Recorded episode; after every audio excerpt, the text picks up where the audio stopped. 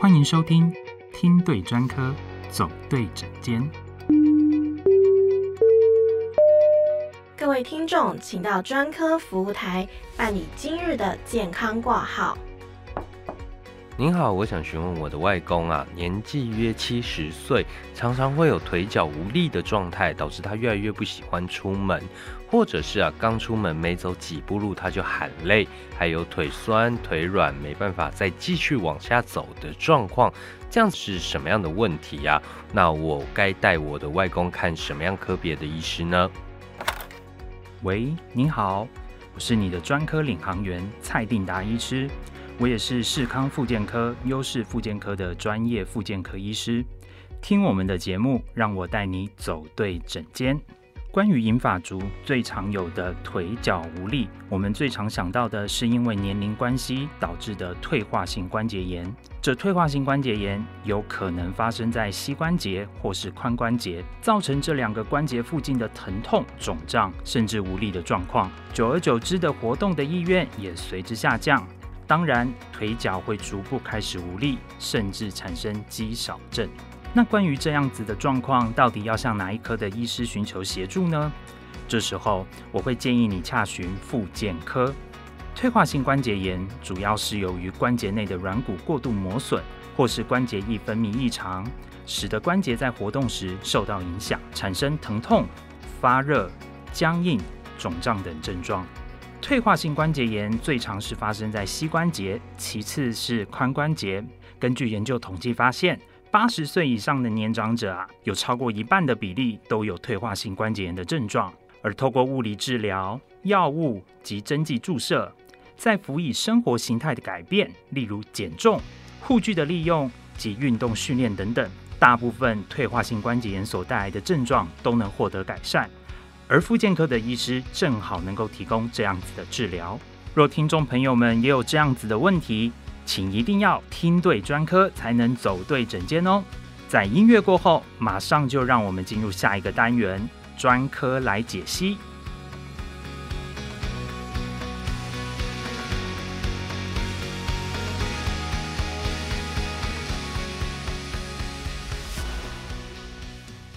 欢迎回到听对专科走对诊间，我是你的专科领航员蔡定达医师。看懂你的状况，才能带你找到更精确的诊疗方式哦。今天我们邀请到视康复健科的另外一位专业复健科医师刘义婷医师来与我们聊聊。刘医师啊，在任职古亭视康复健科院长之前，也是台中荣民总医院的总医师。相信在节目开头所提到的退化性关节炎上，有许多诊疗案例可以跟听众朋友们分享。让我们欢迎刘医师，请刘医师跟听众朋友们打个招呼吧。Hello，领航员好，各位听众朋友大家好，我是世康复健科的刘一婷医师。相信今天跟刘医师一同分享退化性关节炎这个主题啊，一定能够带给大家更多的收获。特别是家中长辈有节目开头的求诊案例的情形。你们家的银发长辈们是不是越来越不爱出门了呢？或是走几步路就跟你说：“哇，我走不动了。”请一定要完整收听我们的节目哦。今天我们聊的议题啊是退化性关节炎。刘医师，就您本身的经验，多发生在什么样子的年龄层族群呢？而这些病患是不是又有什么样子的生活习惯，或者是又是因为什么样的疾病所引发的呢？嗯，其实啊，这个退化性膝关节炎它并不是老人的专利。那一般正常人呢，他可能从二十岁就可能会开始退化了。那中年之后会比较明显，大概五十五到六十五岁，也就是说，一般人常说五十岁上下的时候，这个症状会越发明显。它其实就像头发由黑变白一样，它就是一个退化的过程。那如果有以下的情况呢，可能会导致你退化的呃速度比正常人还要快。例如是年轻的时候啊，比较常激烈的碰撞，像是有关节曾经受过伤、有车祸或像运动伤害。那中年的关节呢，就可能提早退化。另外，像长期负重的工作，比如说你是一些货运的搬运工、搬家工人、水电或砂石等等这些比较常负重的职业呢，也会导致你膝盖退化的比较快。第三个就是肥胖引起的，那这就是现在文明病嘛。那中年人呢，运动量减少，饮食比较油腻，因为我们的膝盖。盖啊，它是三百六十五天二十四小时都在承重，所以我们体重过重的话，对膝盖负担的压力也会比较大，那这样也会提早导致我们退化性膝关节炎的发生。最后呢，停经期过后的女性也蛮常发生的，因为我们的雌激素啊和骨质和软骨的代谢有相关，那更年期过后呢，会加速这个软骨的退化，所以也比较容易导致退化性膝关节炎。了解。那在节目的开头，其实我们有提到，若有病患因为退化性关节炎来复健科门诊求诊的时候啊，其实我们复健科医师会先透过病史、理学检查跟影像学的检查，来确定病患他关节疼痛的情况，还有退化的严重程度。那在治疗方面呢，我们可能会先透过物理治疗以及消炎止痛的药物，先达到止痛的目的。若较为严重的情况啊，我们甚至可能会搭配一些关节的记忆抽吸。或者是消炎药物或增生制剂的注射等等，而在疼痛较为缓解的时候啊，我们就会需要透过像是减重等等生活的改变，还有就是运动训练等，来增强我们关节周围的肌力，进而达到增加关节的稳定度，以降低退化性关节炎所带来的不适症状又再发生。但是啊，许多阿公阿妈其实真的很容易会放弃，很少能够完整的走完整个疗程。那多半又是什么原因呢？其实治疗退化性关节炎是一条非常漫长的道路，因为我们的软骨一旦磨损了，就很难再长出来。我们能够做的就是尽量的减缓软骨的磨损速度。而这其中，运动训练便占有一个很重要的角色。可是啊，许多长者只要听到“哇，我要运动练肌力”，就觉得很麻烦，不可能，也因此一直的反复受到退化性关节炎所带来的疼痛与困扰。那刘医师，您在看诊这么多年的经验当中，有没有什么比较深刻的印象？可不可以跟我们听众朋友分享一下呢？哦，有啊，就是我有一位病人，他是一个阿妈，那老人家吼真的很会忍耐。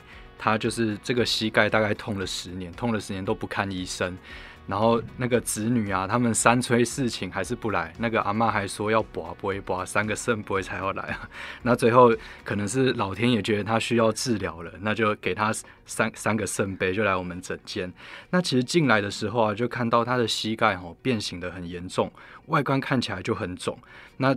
超音波放上去呢，第一个就看到软骨啊，它磨损的非常严重，并且伴随有大量的膝盖积水。这个膝盖积水要是很多的话，行动会不便，而且我们膝关节的关节活动度会受限。那当下就决定帮阿妈抽积水，我抽出整整大概有六十 CC 哦，大概比一个养乐多还多。对，那顺势再打一针类固醇做消炎，因为它里面有那么多积水的话，代表膝关节囊里面的发炎状况应该是蛮严重的。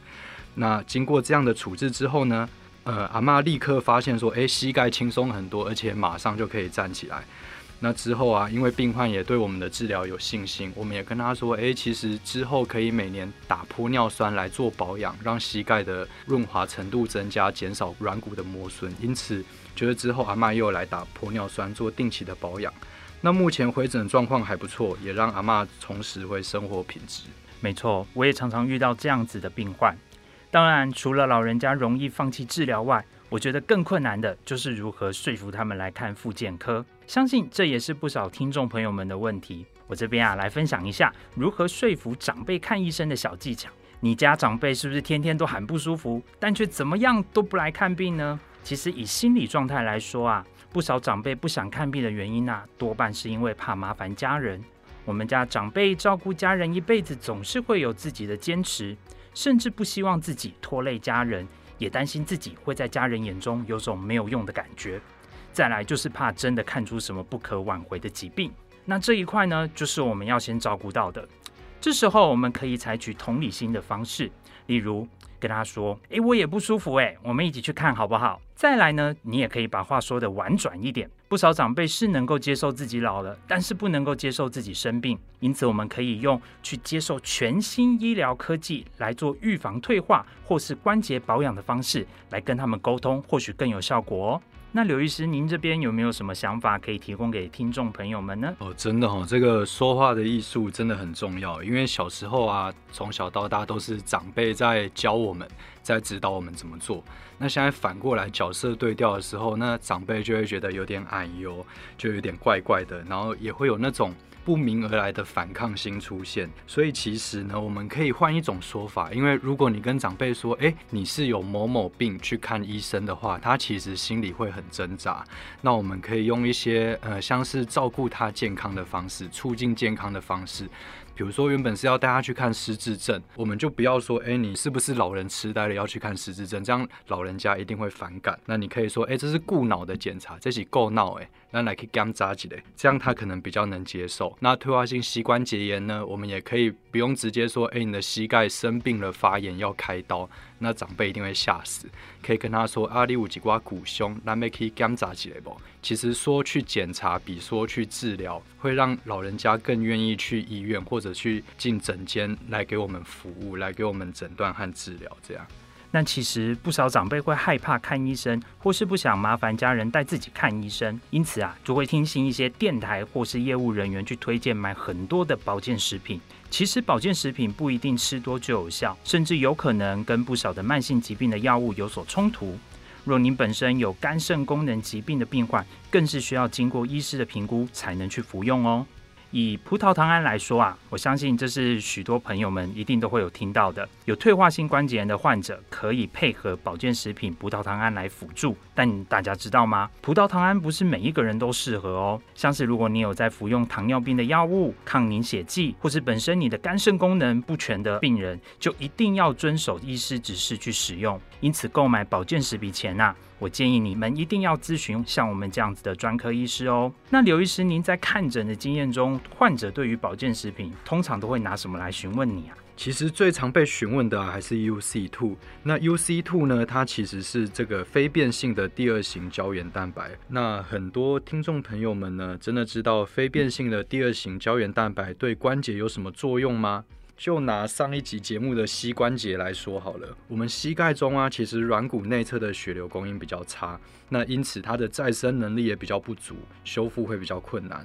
那同时呢，软骨里面有没有神经？那没有神经的状况，当它磨损的初期，你就感觉不到它会疼痛，而要到比较中后期的时候呢，它的疼痛才会慢慢发生。因此，当你感觉到它疼痛的时候，其实它已经磨损到有一定的程度了。那疼痛呢，可能会导致这个运动量的减少。那运动量减少呢，也会导致肌肉的萎缩。那这样子的话，就会进入这个关节不稳定，那受损变形。